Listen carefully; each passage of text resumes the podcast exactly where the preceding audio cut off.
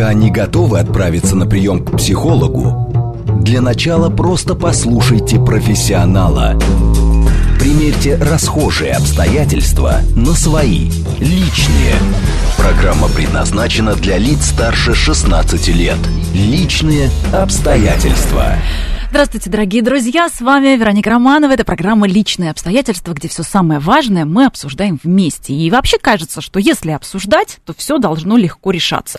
Достаточно просто поговорить. Но, ой, как это бывает непросто, кто пробовал, знает. Ведь говоришь, говоришь, э, эффекта ноль. Буковки вроде в слова складываешь, речь звучит четко, на крик переходишь, а тебя не слышат, игнорируют просьбы, какие-то пожелания. Что с этим делать, будем разбираться сегодня в нашем эфире. Пишите ваши конкретные ситуации, психолог подскажет. С нами сегодня Анетта Орлова, кандидат социологических наук. Анетта, здравствуйте. Здравствуйте, здравствуйте. Сразу скажу, что у нас есть смс-портал, плюс семь девять два пять четыре восьмерки девять четыре восемь, телеграмм для ваших сообщений говорит МСК-бот. И не забывайте, что трансляцию нашу можно не только слушать, но и смотреть. Это особое удовольствие. Анетта сегодня прекрасно выглядит. Ну и там тоже удобно писать Всё комментарии. Анетта, э, мало кто э, не сталкивалась с ситуацией, когда дети ложитесь спать пораньше, завтра вас не разбудить в школу, не разбрасывай свои носки, сколько можно их собирать. Ну и э, чтобы не было ощущения, что только женщины какие-то претензии или пожелания высказывают, мужчины, например, тоже нередко говорят можно мне хоть полчаса после работы дать отдохнуть, а потом уже э, будем все выяснять. Хоть можно поесть спокойно. И каждый день одно и то же, одно и то же. Говоришь, говоришь, говоришь, никто не слышит. Ты, ты сейчас как бы говоришь о той ситуации, когда а, тебе а, важно, чтобы тебя не только услышали, но чтобы люди сделали так, как ты хочешь. Да, пожалуй. Да, вот пожалуй. И, я бы, и тут я, наверное, вот хочу, чтобы все-таки для наших слушателей тоже это была такая, такая возможность разделять. Почему? Потому что мы очень часто путаем. Мы говорим, меня не слышат. Но у нас есть четкое ощущение, что услышать нас означает делать так, как мы хотим. И вот тут возникает очень много нюансов. Почему? Потому что а, очень многие люди они э, не слышат нас именно потому, что если они нас услышат, они должны изменить модель своего поведения. И тогда здесь два, может быть, момента. Первый момент. А, у него так срабатывают защитные механизмы психики, то есть он отказывается слышать, потому что это его способ игнорировать ту информацию, которая для него является, ну, негативной. Для него это негативно. Вот целый день он ждет, например, свою прекрасную девушку. А вечером его девушка приходит, к примеру, и она недоступна. Или там мама, он целый день ждет, пока мама придет, а мама пришла, она устала, она недоступна. И вот получается такой образ недоступной мамы. И она говорит, пожалуйста, не трогай меня 30 минут. А он не в состоянии это сделать и он делает вид, что он не слышит. И вот здесь получается такой серьезный так, достаточно конфликт, потому что а, у меня есть ощущение, что я и так меня весь день никто не слышал, потому что я все время делала то, что от меня хотели другие. Я прихожу домой, и вот тут я хочу, чтобы меня поняли. Да, я, по-настоящему. По-наста... Я могу рассказать искренне о своих желаниях, да. А тут тоже вот и снова здорово. Ну, здесь наверное, тут момент, что а, что каждый из нас включает в эту формулировку «меня не слышат». Uh, иногда это история про наше очень раннее детство, когда по какой-то причине uh, у человека было такое детство, что у него есть ощущение нерасслышанности и неуслышанности. И тогда, что бы ни происходило, у этого человека будет всегда перемещаться это состояние неуслышанности на переговорах, неуслышанности начальником, неуслышанности, партнером.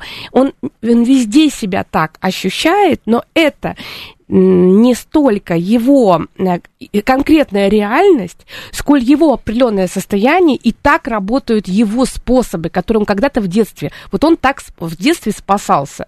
Вот он столкнулся с тем, что самый главный объект его жизни, мама, через которую, да, у него вот вообще э, все взаимодействие с миром, она его не слышала, а может быть, она не угадывала его потребности. Вот он кричит, пищит, а она, значит, в этот момент вот чем-то другим занята. Да, у нас же прекрасный эфир mm. про стили привязанности. Вот. И у нас был замечательный эфир про языки любви. Вот. Его можно пересмотреть, переслушать в записи. Действительно, про то, как я э, требую внимания, мне нужно твое внимание. Для человека внимание, например, то есть любовь это забота, и он вроде бы тебе все сделал, все тебе помог, технически там как- как-то решил, но при этом не подержал за ручку, не послушал, в глаза не посмотрел, и получается, что да, меня не слышат, меня не поняли, мне опять не дали любви и внимания. Есть несколько моментов. Первый момент это на самом раннем э, жизненном, самый ранний жизненный период. Я сегодня уже просто весь день э, вела лекции, читаю, читаю, читаю, и уже заговариваюсь к вечеру. Поэтому простите меня, к 19.00 моя префронтальная кора чуть-чуть заговаривается, но от этого суть не меняется. А, есть самый ранний период, он э, до года, когда у ребенка есть вот эта вот нераспознанность материнской фигуры. И тогда человек уже во взрослом возрасте постоянно живет с ощущением, что его не слышат. Например, близнецы. Мама не хватает. Или мама в клинической депрессии. Или мама недоступная, которая с утра до вечера работает. Или есть старший ребенок, который а, там, ну, тоже требует определенного внимания. Или папа так маму э, обижает, что маме вообще ни до чего. Или в квартире еще присутствует какой-то человек, который сильно раздражает, и тогда мама захвачена своими аффектами. Она не в состоянии расслышать эмоциональное состояние ребенка. Сейчас мы не только про э, крик ребенка, ведь крик ребенка это про потребность какую-то, которая не может быть удовлетворена. Дальше следующий этап это когда э, ребенок э, находится в фазе первичного нарциссизма когда он как бы всемогущий король для своей мамы. И это очень важно, чтобы такой период был, чтобы мама не логично его как-то э, оценивала, а чтобы она вот, знаешь, вот таких женщин, которые просто в совершеннейшем восторге от своего ребенка. Вот mm-hmm. они настолько с ним в этом состоянии эйфории, и вот это состояние очень полезное на определенной стадии. Почему? Потому что если у матери такое состояние есть, и она восхищена своим ребенком, это обычно год, э, там, 8-9 месяцев, год, год и два, вот это состояние материнской, материнского восхищения будет вкладываться в ребенка, и он будет относиться к себе и к своему телу с тем же отношением, с которым относилась мать. И если это да, и если в этот момент у ребенка дыра образовалась, ну, например, потому что мама смотрит на ребенка и например, он не похож на нее, или мама э, расстраивается из-за какого-то там недостатка, видит, что у ребенка там нос, например, там не такой, как ей хотелось бы, или ребенок, ну, может быть, там похож на кого-то, не того, на кого там ей хотелось бы, или там э, ребенок на мужа похож, а муж, например, обижает, и вот тогда возникают очень амбивалентные чувства у матери, она смотрит на ребенка специфическим взглядом, да? да, и ребенок это считывает, и вот если в этот момент на этапе нар- первичного нарциссизма у ребенка он недополучал вот этого этого принятия и восхищения, то он потом пытается это добирать. Обычно такие люди становятся очень успешными. Они постоянно стараются получить вот эту обратную связь. Кстати, это та категория людей, мы тоже с тобой делали эфир в свое время, которые 30 комментариев хороших, они это не заметят. Но а если вот плохой... один плохой, для них это разрушительно. А почему? Потому что вот эта внутренняя травма, внутренний дефицит на самых ранних этапах, на этапах вот этого нарциссизма, когда возникает, застревает потом. И это второй момент. Третий момент, это уже чуть по-другое, про то, что я считаю, что люди должны делать то, что я говорю. И тогда у меня будет ощущение, что меня не слышат, но не потому, что меня не слышат, а потому что если я что-то говорю, то это сродни приказу или команде. Ну, и мне еще важно очень самоутвердиться. Я вообще не беру в расчет интересы других э, людей. И почему для них, например, так важно вечером э, играть в компьютер или смотреть телевизор, э, например, пожилым родственникам. И Потому что они решают за счет этого какие-то свои задачи, им чего-то не хватает, mm. у них есть ну, какая-то причина, может быть, они там с друзьями общаются в своей компьютерной игре и так далее, если мы про детей. А я вообще не хочу это слушать, мне очень важно вечером, что вот, опять же, на работе меня никто не слушал, потому что чужим людям, людям на работе я не могу признаться в своих искренних желаниях и покомандовать, например, потому что какая-то роль меня не устраивает, да, в коллективе. А вот дома я пришла, и мне нужно восполнить ну, свою значимость. Конечно, чем больше человек э, боится внешнего мира, да, все равно в нас во всех есть все. Есть и радость, есть и э, счастье, есть и неудовольствие, есть и злость, и гнев, и ярость, и любовь, и все. Но э, вопрос в том, как человек с этим может справляться. Опять же, отношения с нашей злостью ведь тоже они родом из детства. Теперь посмотрим. Ребенок приходит со школы и злится, кидает портфель на пол начинает себя резко вести. Вот если мама не в состоянии встретиться со злостью ребенка, она жутко боится этого, то в этот момент что она будет делать? Она будет говорить, все, успокойся, давай пойдем там, переключи внимание. А ребенок не успокаивается, она будет жестче говорить. А он опять не успокаивается. И она скажет, как так, я тут стараюсь для тебя, я тут, а ты меня не слышишь, я уже три раза тебе сказала. И здесь будет история про то, что мама не имеет ресурса для того, чтобы справляться с его эмоциями. Потому что мама это первый тренер по эмоциональному интеллекту. Именно мама учит нас быть в состоянии справляться со своей злостью. Более того, уметь ее проявлять. Если запрет на проявление злости, то э, перспектива депрессия. Потому что злость это та эмоция, которая всем нам нужна, как минимум для того, чтобы демонстрировать свое неудовольствие. Э, в том числе это и сепарационная эмоция, чтобы отделиться от того, что нам не нравится. А если у ребенка уже с ранних лет нет такой возможности. А надо быть удобным. Да, и он, или же заботиться о маме. Очень сильно забота. Смотрите, здесь не про то, что мама виновата. Вот в нашей культуре всегда, да не только в нашей, вообще, всегда есть какая-то такая, такой соблазн во всем обвинить маму. Это вообще страшный соблазн. Чем больше хожу к психологу, тем хуже становится мое детство. Да, это вот такой вот прямо вот соблазн. Я э, последний раз, когда у нас был как раз урок по детскому психоанализу, и я спросила у педагога Натальи Марковны, я говорю, подскажите мне, говорю, все-таки вот мы все так подробно и глубоко во всем этом, да, разбираемся. И мы говорим о том, что до года, до года, uh, если с ребенком что-то было не так, то все психозы, по сути, корнями уходят именно туда. Да, они потом манифестируются в подростковом возрасте. И мы, психоанализ это все раскладывает, и так, так. Я говорю, ну а можете ответить честно? Меньше-то их стало, этих психозов. Вот сейчас, последние там 20 лет, слава богу, все стали прокачанные. И я-то вижу, что меньше их не стало. Она говорит, не стало меньше, потому что все слушают, но все равно делают так, как хотят. И, вы, и берут только то, что хотят взять. Что из... удобно, опять да. же. Так вот, удобно маму во всем обвинять. А на самом деле э, папа огромное имеет значение. Потому что папа это тот, кто создает маме э, состояние стабильности. Да, очень много моментов. Не всегда, э, потом очень много разных сложностей возникает не с мамой, а с фигурами ее замещающими. Опять же, всегда мы должны помнить, что нагрузка, которую несет мать, она огромна. Но все-таки про меня не слышат, это очень часто про то, что меня не слышал тот первый, самый главный объект. Значимый человек, да. значимый взрослый. Угу. Он, может быть, слышал, слушал, вот это важно, слушал, но не угадывал. А у ребенка формировалось ощущение, что его не слышат. Вот он орет, а у него потому что он описался. А мама в этот момент, например, его кормит. Он же не разбирается, он еще, у него еще вообще сознания такового нет. И он просто понимает, что все не то. Да. Но мама тоже это не человек с хрустальным шаром. мама, мама первый раз мама, и она пытается сделать как лучше. И вот недавно как раз э, э, у э, психологов читала о том, что если бы вас на самом деле не любили, вот эта мама недолюбила, да вы бы просто не выжили, потому что такой титанический труд, только любовь и может помочь это все пройти.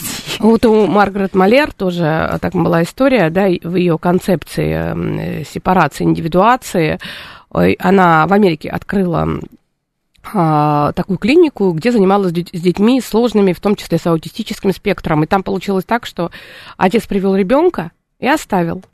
А на следующее утро он прибежал. Прибежал, говорит, мне сон приснился, что с ребенком плохо, что и дерево срубил я. И, в общем, с ребенком что-то с моим. И, э, на самом деле, вот ничего не предвещало. Но зашли в комнату, ребенок, да, ребенок умер. Умер, потому что отец был настолько значимой фигурой, настолько он был к нему привязан, что для, тревожный ребенок, что он не смог пережить вот это, ну, как бы отделение.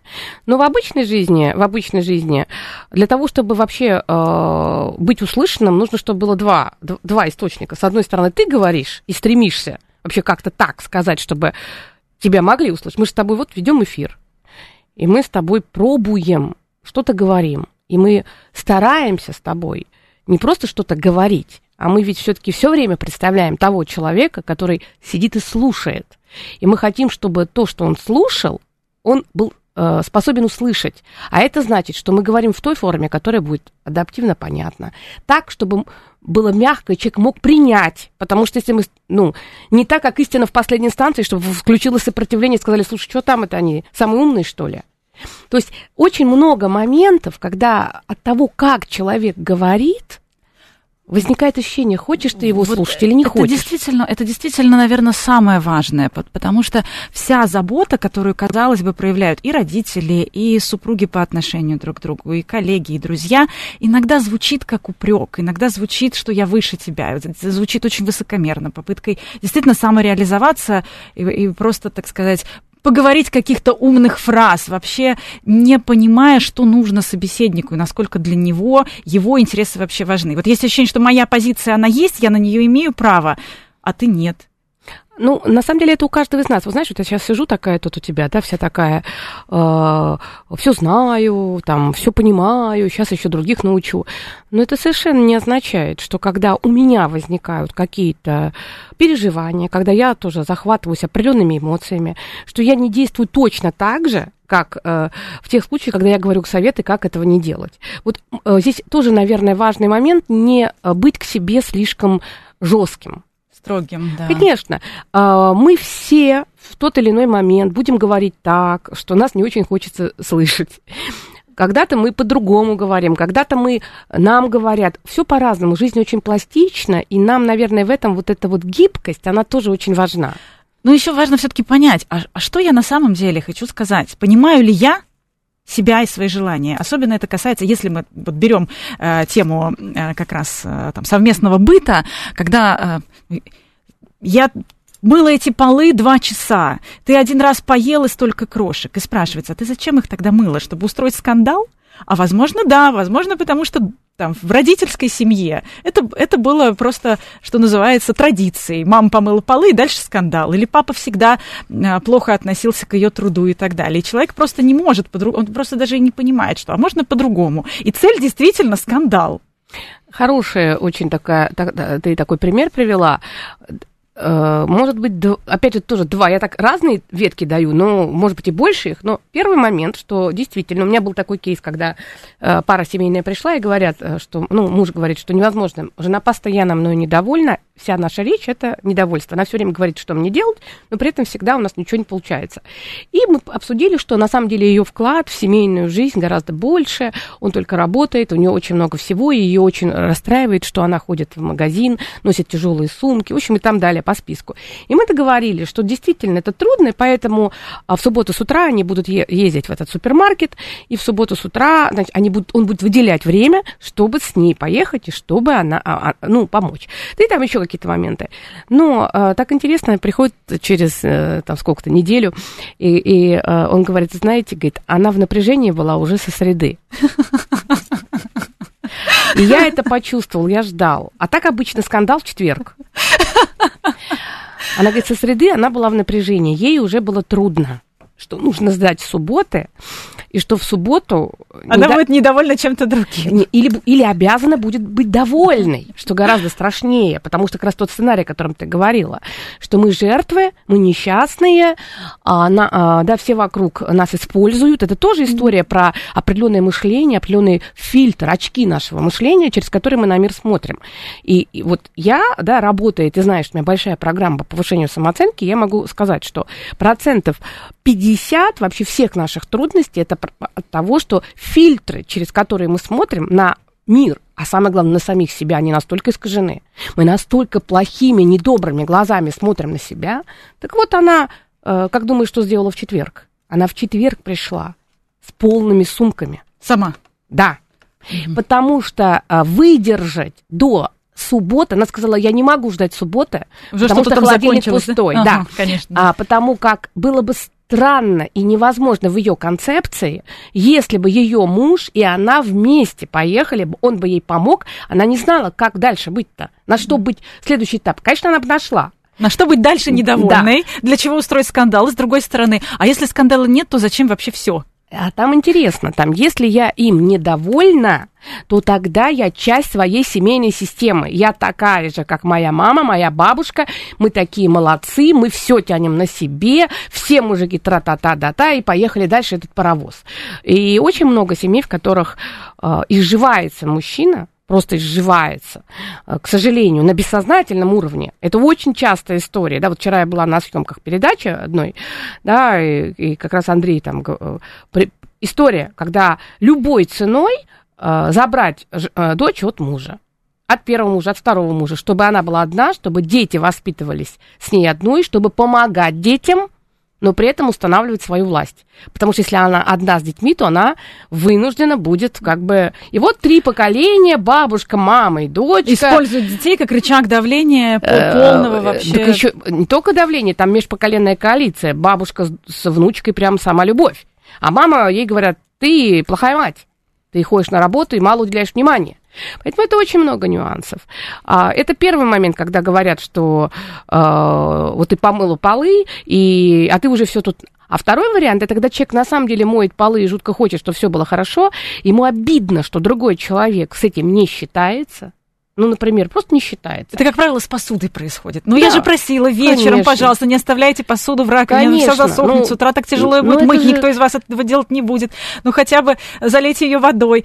Ну, то есть, и, и, каждый вечер одно и то же. Ну, действительно, если для человека важно, чтобы полы были чистыми, и он старается, ну, наверное, можно доказывать ему, что он там какой-то не такой и много требует, а можно просто постараться найти вот этот компромисс. Но тогда и этому человеку нужно как-то научиться по-другому по-другому, через те самые банальные я-сообщения, что, ты знаешь, я э, очень расстраиваюсь. Mm-hmm. Вот мою, для меня так важно, чтобы вот ты как-то это старался сохранить, потому что я сильно расстраиваюсь, у меня такое ощущение, что вроде бы как э, там... Э, ну, тебе все равно, а мне это очень важно. Я вот пожалуйста. душу вкладываю. Я вот, да, вот, ну, опять же, мы же не знаем, если у человека, например, ОКР, и он с утра до вечера все моет, и попробуй хоть что-нибудь оставить. Ну, особенность в том, что в каждом конкретном случае меня не слышит, говорит человек. Сколько раз тебя не услышали? Меня не услышали, вот до сегодня за день пять раз. А сколько ты реплик э, в день сказал? Ну, там, мы говорим много реплик. А если вы послушаете, то вы услышите, что все реплики человек вообще не разговаривает, кроме как указаниями.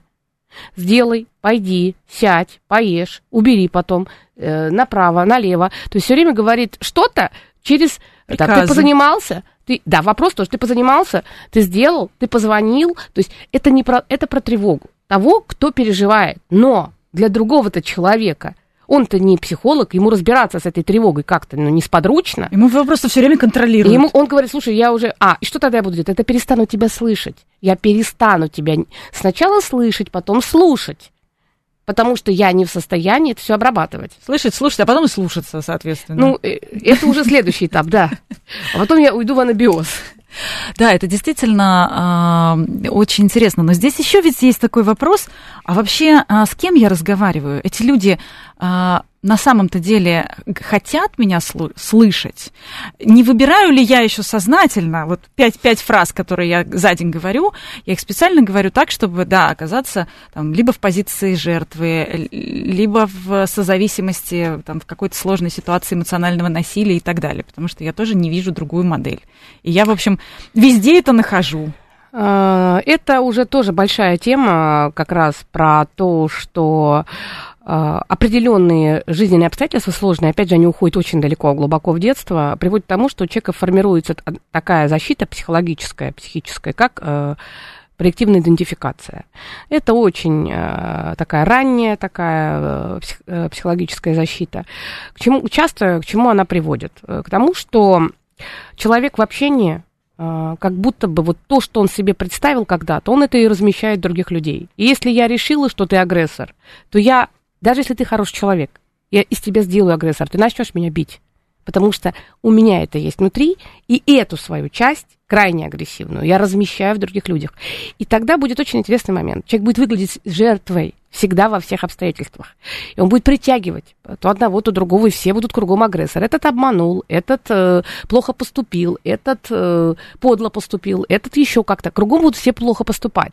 Человек не будет понимать, что происходит. на самом деле это его собственная агрессивная часть, которую он вытесняет, отказывается с ней взаимодействовать и, э, и не хочет видеть реальность. Это, э, и тогда вокруг эти люди, это получается такой вот закольцованный круг. Ну, то есть э, мы в первую очередь э, должны слышать себя, вообще, что мы хотим, э, скажем, действительно, у нас пожелание, для нас что-то очень важно, или мы просто самоутверждаемся, для нас важно раз, раздать приказы. Ну, конечно. И опять же, кому мы это говорим? Говорим мы это людям, которые к нам хорошо относятся и, в общем-то, готовы. И, как, и какая речевая тактика? Потому что одна и та же фраза, но по-разному может.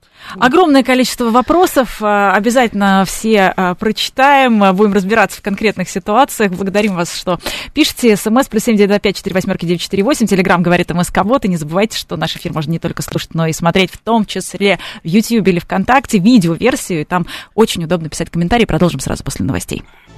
Пока не готовы отправиться на прием к психологу, для начала просто послушайте профессионала. Примерьте расхожие обстоятельства на свои, личные. Еще раз приветствуем всех, кто к нам, возможно, только что присоединился. Меня зовут Вероника Романова, это программа «Личные обстоятельства», и сегодня мы обсуждаем, что делать, если вас не слышат. СМС плюс семь девять два пять четыре восьмерки девять четыре восемь. Телеграмм для наших сообщений говорит МСК-бот. Пишите ваши вопросы, разберем ваши ситуации с психологом. В гостях у нас Анетта Орлова.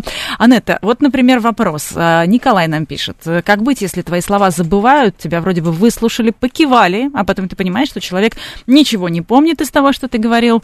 Человек э, не пожилой, с памятью все нормально. Э, может ли, вот, вот может быть, Точно проверь, ты меня точно понял? Классно, да, очень классный вопрос задал Николай. Дело в том, что когда, а, опять же, мы возвращаемся к тем самым психическим механизмам. Знаете, там, где совесть остается непреклонной, память предпочитает уступить.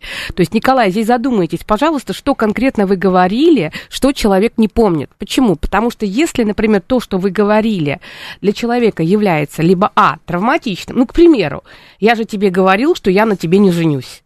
А я не помню потому что не хочу я это не помнить. хочу, я не это, хочу помнить, это потому что для меня запомнить эту информацию это а, слишком травматично. Ну, либо надо принимать решение тогда какое-то. Да, да, память будет уступать.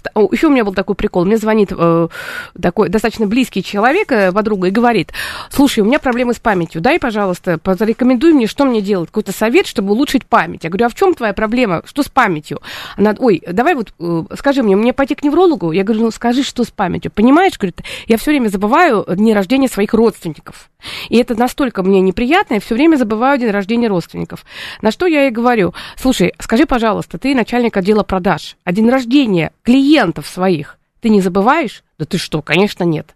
Я говорю, тогда при чем тут память? Э, там деньги, там мотивация, там немедленная выгода, от, без всякого отложенности. А возможно, Оно... день рождения родственников это какие-то неприятные разговоры. Ну, когда ты выйдешь замуж? А, ну, или же, как минимум, это второй эшелон твоего внимания. Если ты перегружен по первому эшелону, это не значит, что она там жадная и не хочет сделать подарок. Она, кстати говоря, щедрая, всегда дел, делает шикарные подарки всем. Но так как она перегружена вот в этой первой части, буфер, то, буфер да, то у нее просто выбрасывается все то, что лишнее. А по поводу Николая, то, что он сказал, э, да, с памятью у человека может быть все нормально, но если он не хочет помнить что-то, например, э, если э, постоянно э, делать какие-то замечания или просить о том, о чем человек не, ну, не, то, что человек не может сделать.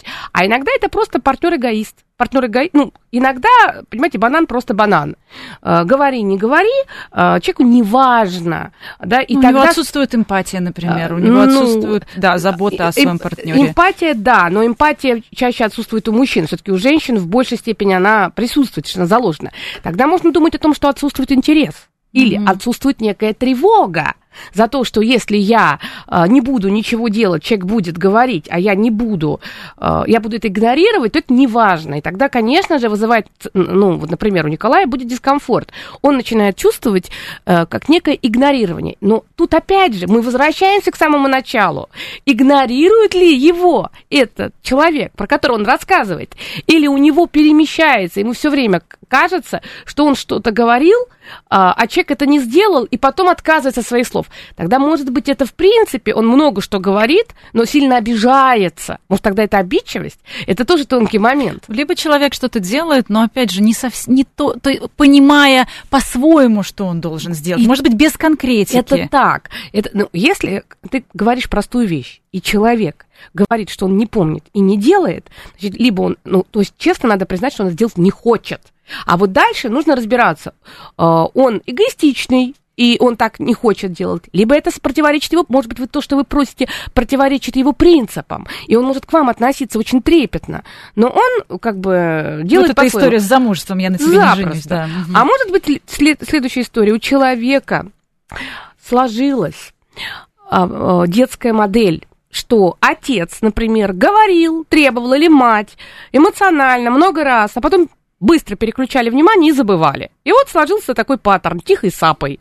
И человек знает, что ты говори, говори, я промолчу, но сделаю я по-своему. И это будет паттерн поведения. Таким образом, партнерша, там подруга, там друг, просто неважно. А, у Николая понимает, что открыто, честно, честности не хватает. Сказать, что я это не буду делать, он не может. Почему не хватает честности? Потому что страшно.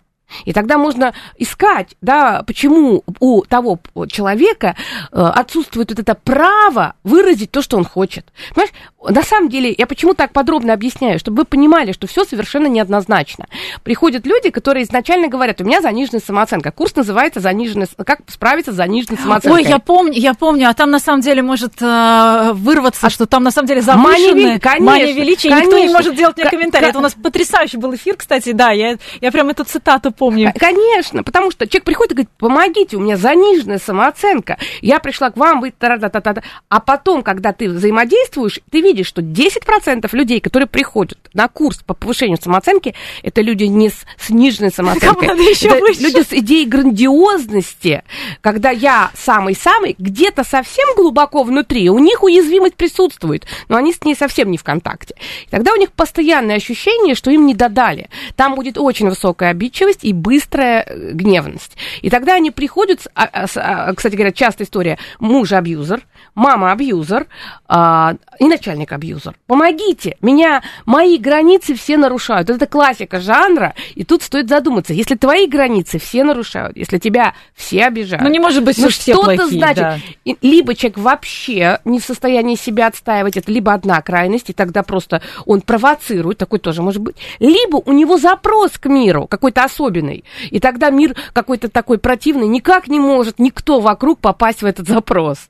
Да, у нас, кстати, на одном из эфиров было сформулировано правило, э, значит, проверить, э, скажем так, что с, твоей, э, с твоим психическим здоровьем все в порядке, что я в порядке, мир в порядке, люди вокруг в порядке. Надо договариваться. Да. А не когда ты живешь и понимаешь, что либо с тобой что-то не так, либо все с миром, либо, значит, со всеми окружающими все не так. При, приятная концепция Эрика Берна, да, потому что я плюс, ты плюс и мир плюс. И тогда с этим что-то можно делать. Иногда... Но тут тоже важный момент. Иногда мы не плюс. И это тоже нормально. То есть я могу поступать как не плюс. Я не плюсово поступаю, но это не значит, что я минус. Я могу поступать неверно, я могу поступать плохо, но это не означает, что я плохой. Вот это очень важный момент, потому что если человеку с детства внушают, что если он поступил плохо, ошибочно, как-то не так, то он плохой, все, это очень сложно ему жить. Он потом никогда в жизни не признает свою ошибку, потому что для него что означать будет признать ошибку? Что он плохой. И если вдруг он поймет, что он ошибся, катастрофа, в такую вину провалится. Потому что, совершая какую-то огрешность, погрешность, ошибку, да в конце концов плохой поступок, все мы где-то совершаем какие-то плохие поступки. Вот просто. Другой разговор, что об этом не очень хочется помнить и думать. Но если вдруг я понимаю, что я что-то не то совершила, я просто себя съем. Угу. И тогда такой... я, я не могу признаться, я не могу извиниться, я не могу... Ну, и, и, и самое главное, человек становится сам для себя такой палач, а следующим этапом он и для всех остальных палач. Он не способен простить, он не способен не заметить. Нетерпим. Он нетерпим, он все время в гневе, а потому что вот этот вот объект внутренний, который атакует самого человека, он же будет атаковать в две стороны. Да, если и я себе спуску не даю, Конечно. то, то и они все не имеют права, да. А я сейчас еще подумала про то, что вот как раз это напрямую относится к нашей теме, поскольку действительно извиниться, как правило, для многих и означает, если, если партнер извинился э, и признал, что он совершил ошибку, это, это и значит, что да, меня услышали. Он, в конце концов, может быть, не делал, но, по крайней мере, вдруг понял, услышал и извинился. И здесь, может быть, это вот как раз не происходит. Это очень важный момент, потому что э, обратная связь. Э, знаешь, интересный момент, когда снимали э, младенцев, когда они взаимодействуют с мамой. И вот младенец взаимодействует с мамой, он постоянно ищет от матери подтверждение. И вот мама, например, он э, ему показывает что-то, и мама говорит, посмотри, как здорово, и он туда смотрит, он ручку туда тянет, он так радуется. А вот дальше эксперименты, опять же, проводились, мать сидит с таким лицом. Он сначала на нее смотрит, Потом он начинает нервничать, потом начинает показывать, а, а она опять сидит с таким лицом. Потом он начинает тянуться к ней, потому что он не выдерживает. Она опять, и тогда он начинает плакать и закрывать глаза. То есть мы говорим о том, что в течение двух минут, дво, два, две, две минуты без обратной связи для ребенка является э, невыносимым. Понятно, что с возрастом мы гораздо больше можем выносить, но э, отсутствие обратной связи это э, серьезный такой инструмент, э, чтобы убить любые отношения. Потому что если я что-то говорю, мне важно, чтобы мне дали обратную связь. А есть люди, которые наказывают человека отсутствием обратной связи. Ну, такой банальный пример – это подростки. Вот обращаешься к нему, я что-то говорю своему ребенку, ему 15 лет, а он э, отворачивается от меня и говорит только так, угу, и первая моя реакция, да, я понимаю, что меня не услышали, я там через какое-то время подхожу, опять что-то говорю. Он отворачивается опять. Угу. И дальше, вот тонкий момент, я чувствую, что меня захватывает дискомфорт, я напряжена, потому что для меня обратная связь это важно. И тогда я начинаю думать, а что происходит с моим ребенком? И тут два момента. А может быть, ребенку тесно со мной? А может быть, я э, со своей, например, родительской тревогой, гиперопекой, настолько его доконала уже, что... Он от нее закрывает. А он любит тебя, он тебе не может сказать, мам, ну иди, а, иди полем, иди э, там лекцию прочитай там, иди на радио сходи, иди с дочерью погуляй, там, с папой пойдите куда-то. Нет, он так не может, он любит маму. И тогда он начинает о ней заботиться. Но заботится он таким образом, что э, он э, и себе э, тоже дискомфорт создает, и мне. И вот тут, да, нужно задуматься, а может быть, ты что-то делаешь не так. И я иногда говорю, сынок, скажи, кто все-таки, я так мягко говорю, кто все-таки тебя больше всех достает? Он такой, он начинает перечислять. Я говорю, сынок, ты любишь быть один? Он вчера мне говорит, я очень люблю быть один а, дома. Я говорю, понятно, ну тяжеловато с нами, очень тяжело и с тобой, и с папой, со всеми тяжело, кроме сестры. А чем хорошо сестрой? Сестра меня просто не трогает. Все, мы имеем э, банальный... Кстати, просто не трогает. У нас просто вспомнилось, был эфир с зоопсихологом про кота. Кот больше всего, чаще всего э, приходит к тому, кто его вообще не гладит, не кормит, ничего. А он больше всех любит этого члена семьи. Почему? Потому что он его просто не трогает. А это я. Вот знаешь, они меня, они в ряд выстраиваются и говорят, почему кот так тебя любит? Муж говорит, я его уже подкармливаю, покупаю ему разный, разный, говорит, корм, чтобы он меня любил. Значит, э, сын неизвестно, что старается сделать, дочка. И у них страшная ревность к коту, потому что где бы я ни находилась, кот э, рядом. И я там, у меня там целое огромное количество этих фотографий, как он там в разных таких... И когда я захожу в квартиру, кот начинает падать на спину, и, и, и они страшно Это, кстати, признак доверия. Да. Это доверие. Да, животик. Он, он, ну, конечно, животик. Да, он, он знает, что его здесь любят, не тронут. Да, но и они мне говорят, пожалуйста, скажи, вот как ты это делаешь? Я говорю, слушай, говорю, обратитесь к отцу. Вот мы 26 лет вместе живем. Как вот он так? Вот он до этого с одной девушкой полгода, с другой девушкой полгода, с, третьей девушкой полгода, и все прекращалось. А со мной 26 лет. И тогда папа такой задумался, говорит, слушай, говорит, ну правда, а, ты ведь единственная, кто мне не звонил. Я говорю, вот, понимаешь? Я говорю, ты садишься в лифт, и все ждешь, когда я спрошу, а когда мы увидимся? А я не спрашиваю. Он говорит, да, и я в последний момент лифт уже закрывается, уже все. Я говорю, я приду вечером. Я говорю, ну и кот также, чем вы отличаетесь? Он понимает, что он главный, он хозяин. И если он пришел ко мне, то он может уйти в любой момент, а вы его так вмякать будете, в узел заворачивать, целовать, обнимать, говорю. Ну, тяжело. Поэтому, говорит, мам, когда тебя дома нет, он всегда на шкафу сидит. А как только ты дома, он рядом. Да, вот это, это действительно очень важно понять, почему тебя не слышат. Э, здесь э, действительно, возможно, чужие а вот, интересы ты просто не хочешь учитывать. Вот кот это пример, потому что они Прекрасная иллюстрация. хотят играть в кота как в игрушку. Они его любят, и они считают, что этой любви достаточно, чтобы его, ну, условно, мучить.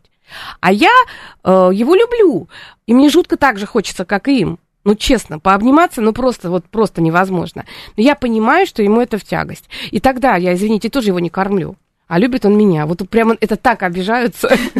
А вот, кстати, по поводу, по поводу все-таки прикосновений, э, Могут ли они помочь, например, понять, человек точно услышал или занят какой-то другой историей, или он не переключил внимание, или, может быть, может быть, объятие, тактильность помогает, опять же, что-то говорить с любовью. Не когда ты просто претензию высказал в форме заботы, ну что вы опять все до ночи э, там сидите за своими ноутбуками?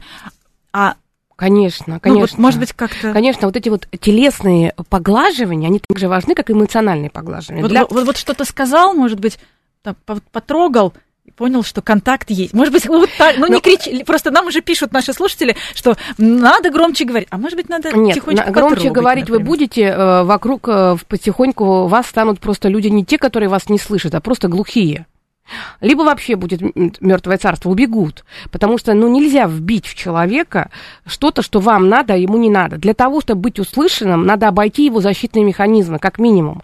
Он должен не чувствовать давления. Он по какой-то причине должен посчитать, что ему выгодно вас услышать. И э, когда вы что-то говорите, вы подумайте, ой, давайте Сократа вспомним, как бы он же такой великий. Сократ говорил, когда ты хочешь что-то кому-то сказать, первое, просеять через сито правды, Второе, через сито доброты. И третье, через сито пользы. То есть в первом случае, правда ли это, во втором случае, несет ли это добро, а в третьем, польза-то есть. Я боюсь наврать, может быть, польза вторая, доброта третья. По-моему, польза все-таки, потому что мне кажется, что 80% того, что мы говорим, на самом деле-то, ведь, может быть, и не стоит говорить. А, и я всегда говорю, вот хочешь ты сказать человеку правду, а ведь э, ты готов сам правду услышать? Все хотят, чтобы другой услышал правду, а кто-то готов эту правду слышать. Вот мне кажется, что когда мы что-то говорим, надо подумать, а может, иногда надо промолчать? А может, надо иногда просто спросить, а что ты мне хочешь сказать? Или есть ли в этом вопросе вообще правда? Вообще, вот мы сейчас да. обсуждаем какой-то вопрос, ну, к примеру, какой-то вот космические корабли бороздят просторы, а кто-то знает вообще там правду или нет? И у каждого она своя. И, и вот этот момент, да, когда я хочу, чтобы ты что-то, чтобы ты меня услышал, а очень часто в семейной жизни вот эти конфликты, разводы, разрывы э, между детьми и родителями, вот просто посмотри, так интересно наблюдать. А, а, кажется, что люди ведут диалог. Нет там диалога. Там каждый стал говорить, то есть это такой дуалог. Когда-то мой учитель Римонт Аскачунас, о, когда училась на экзистенциального терапевта, он очень интересно рассказывал про типы этих диалогов. Вот э, дуалог это когда оба говорят, но они вообще не расположены, это череда монологов. То есть Абсолют, я сначала говорю... Часто встречаемая да, история. Ну, мне вообще все равно, что ответишь ты мне, потому что мне надо услышать что-то уязвимое в твоей речи и немедленно дать на это контраргумент. Или наоборот. Э, это очень в переписке особенно хорошо, потому что ты сразу видишь текст и э, отключаются какие-то дополнительные отвлекающие факторы. Мне важно просто показать, что я очень умная. Ой, это вообще это больная тема. Почему у меня? Потому что, а, ты знаешь, мне говорят, а, Анетта, ну ты а, мало употребляешь терминов научных. Мало употребляешь научных терминов. Вот если ты будешь больше употреблять научных терминов, то твоя речь будет более значима. Я говорю, да, это ну, бесспорно. Ну, никто не поймет. Да, я, конечно, да, могу рассказать про врожденные да, механизмы совладания и так далее, но, но э, насколько это будет полезно, это про то сито, понимаешь? Да, если я буду э, использовать много научных терминов, то моя речь будет звучать более, э, как это правильно выразить, какое-то слово так, значимо. И, и мой имидж, как научного, например, да, там, э, деятеля, нау, будет выше насколько это будет понятно для той аудитории, не будет ли это, грубо говоря, моим нарциссическим компонентом, когда я самоутверждаюсь за счет, например, аудитории. А потом, а потом спрашиваю, а почему она не слышит? Да, и тут момент, да, если я хочу, чтобы меня услышали, все-таки вот ребенок, да, для того, чтобы ребенку что-то говорить, нужно сесть так, чтобы глазки были на уровне глазок, и говорить с ним так, чтобы не сверху вниз. Дети, когда рисуют взрослых, они их рисуют с огромными грудями, с огромными животами или гениталиями. А почему? Потому что они снизу смотрят. И поэтому, если ты хочешь что-то сказать своему ребенку, да, сядь так, чтобы на уровне глаз и говорить таким образом, чтобы он не испугался. Но у нас э, все равно э, всегда получаются крайне, э, я бы сказала, такие умные эфиры, насыщенные цитатами. Вот сегодня там от Сократа до Эрика Берна, например. Э, да. Но очень изящно, но очень изящно. И, и еще, кстати, по поводу разговора с, разговора с ребенком, почему, возможно, ребенок не понимает? Потому что очень много противоречивых команд было от мамы, ну или каких-то или каких-то фраз, например, твоего здесь ничего нет. И тут же, э, э, значит, э, так, ты здесь тоже живешь, ты должен все это убирать вместе с нами и так далее. И, и ребенок не понимает. То есть, как бы, и уже во взрослой жизни а, просто есть какая-то привычка к тому, что ну, люди настолько нелогичные. Вот сейчас ты мне это сказал, потом ты скажешь все наоборот. Что тебе слушать? Вот, вот тихой, это примерно вот продолжение да. разговора про тихой сапой, а там посмотрим. Да. Либо шаг, либо падишах. Э, дальше Именно посмотрим. так. Это когда ребенок никак не занимается, приходит мама к психологу с ребенком, говорит, он вообще, ну он не может заниматься, он ленивый, он такой, он секой. А потом оказывается, что мама, прости, Мама э, раз сказала, два сказала, три сказала, а потом на крик. А ей надо не говорить ему, не давать ему указания, а сесть рядом с ним и помочь ему открыть тетрадку, помочь ему сделать место. Вот я вспоминаю, как моя мама всегда красоту наводила на моем столе. Кстати говоря, это мне не мешает всегда иметь бардак на столе творческий, но она всегда наводила красоту, и я садилась, мне нравилось, мне всегда нравилось около, потому что она мне устраивала пространство. А если мне мама кричала, давай быстро села, давай быстро села, ну через пять раз я перестану слышать. Я должна буду... И я много знаю примеров, когда люди глухие к другим, потому что мать была психотическая, слишком эмоциональная, слишком агрессивная, проти, как ты сказала, нестабильная, противоречивые постоянно послания. Чтобы выжить, человек замкнулся.